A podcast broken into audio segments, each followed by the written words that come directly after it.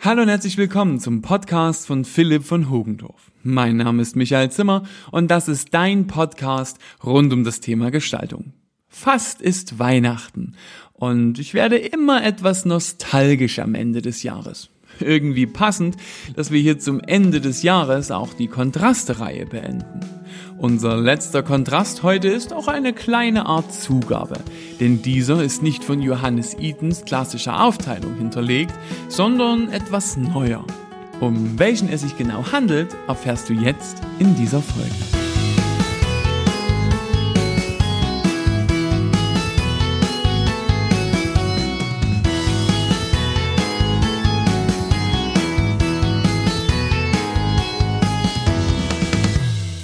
Natürlich musstest du nicht bis nach dem Vorspann warten, um zu erfahren, dass es sich hier um den Sukzessivkontrast handelt. Es steht ja schließlich auch oben im Thumb.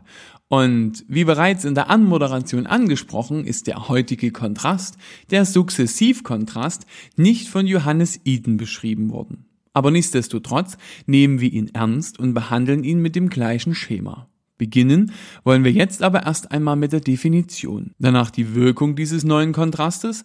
Dann im Nerdteil gibt es auch heute wieder abseits vom Lernstoff spannende Zusatzinfos. Und danach gebe ich dir noch ein paar Hinweise für den Einsatz des Kontrastes. Zur Definition. Kontraste, welche ein sogenanntes Nachbild hervorrufen, werden Sukzessivkontrast genannt. Das Wort sukzessiv bedeutet allmählich bzw. nach und nach. Was ist ein Nachbild? Die Erklärung dieses Nachbildeffektes besteht darin, dass bei längerer Reizung der Sehzellen die funktionellen Substanzen verbrauchen, also ermüden. Das ist ein rein physiologischer Vorgang im Auge. Es bedarf allerdings großer Anstrengung, das Auge so starr auf eine Farbfläche einzustellen. So kommt dieser Kontrast im alltäglichen Umgang mit Farbe bzw. in der Betrachtung von Kunstwerken kaum vor.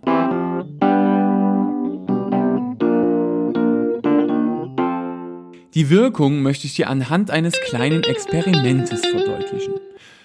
Dieses machst du aber bitte nur, wenn du dich an einem Ort aufhältst, wo dieses auch geht. Also bitte nicht im Auto während der Fahrt.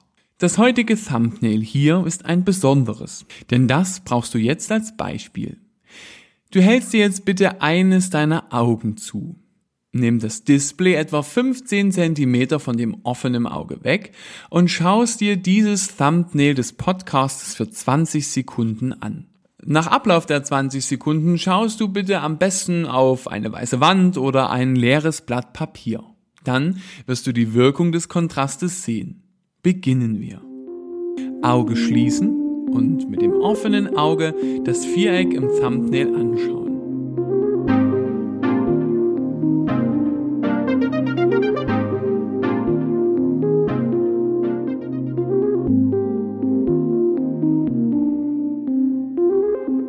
Jetzt siehst du, was ich meine. Das Nachbild ist ein rötlich-rosafarbenes Quadrat. Richtig? Wir halten also fest, die Wirkung des Kontrastes entfaltet sich erst nach Wegfall der ersten Farbe. Heute geht es auch im Nerd-Teil weiter mit einem besonderen Experiment. Also Schutzbrille auf, es geht los. Nerd-Teil!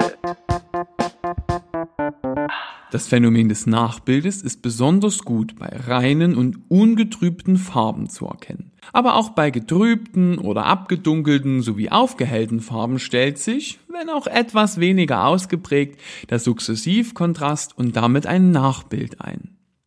Eine spezielle Variante des Sukzessivkontrastes ist der McCullough-Effekt. Dieser bezieht sich auf die Erscheinung, dass nach intensiver Betrachtung von zwei unterschiedlichen farbigen Bildern mit jeweils vertikalen und horizontalen Streifen in einem Bild mit vertikal und horizontal angeordneten schwarzen Streifen diese die Komplementärfarben des ihrer Ausrichtung entsprechenden Farbbildes erhalten.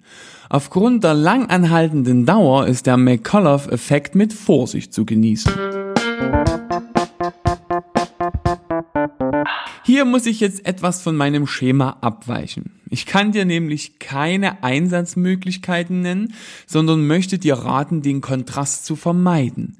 Denn Flimmerkontraste wie auch der Sukzessiv- und Simultankontrast können die Wahrnehmung sehr stark ablenken. Dies gilt besonders am Arbeitsplatz oder im Straßenverkehr. Wie kannst du also die Nachbilder vermeiden? Erstens, vermindere den Helligkeitskontrast zwischen den dargestellten Objekten und der Umgebung. Stelle ein Objekt und seine Umgebung im selben Farbkontrast dar. Setz auf gebrochene Farbtöne, weil weniger intensive Farbreize schwächere Nachbilder erzeugen. Da dieses Phänomen ja kein Geheimnis ist und dessen Wirkung nicht besonders gut wahrgenommen wird, möchte ich auch hier verzichten, dir Beispiele zu nennen. Denn mir ist nicht bekannt, dass es eine Werbestrategie gibt, die bewusst auf Nachbilder setzt. Zusammenfassend lässt sich also sagen, Kontraste, welche ein sogenanntes Nachbild hervorrufen, werden Sukzessivkontrast genannt. Das Wort sukzessiv bedeutet allmählich bzw. nach und nach. Dieser Kontrast wurde nicht von Johannes Eden definiert und sollte in der Praxis der Werbung lieber vermieden als genutzt werden. Das war's also. Wir haben alle bekannten Farbkontraste nach Johannes Eden besprochen und sogar noch einen obendrauf. So wie das Jahr zu Ende geht, geht also auch diese Reihe hier zu Ende. Ich hoffe, es hat dir gefallen und konnte dir in deiner Praxis oder deiner Ausbildung weiterhelfen. Keine Sorge, das war nicht die letzte Fachthemenreihe hier auf deinem Gestaltungspodcast. Schon bald starten wir im neuen Jahr eine neue Serie. Ich würde mich freuen, wenn du auch da wieder reinhörst. Und vielleicht erzählst du ja auch ein paar von deinen Freunden davon und wir werden hier noch ein paar mehr. Also dann, ich wünsche dir eine gute Zeit, frohe Weihnachten, einen guten Rutsch ins neue Jahr und sage Servus und auf Wiederhören.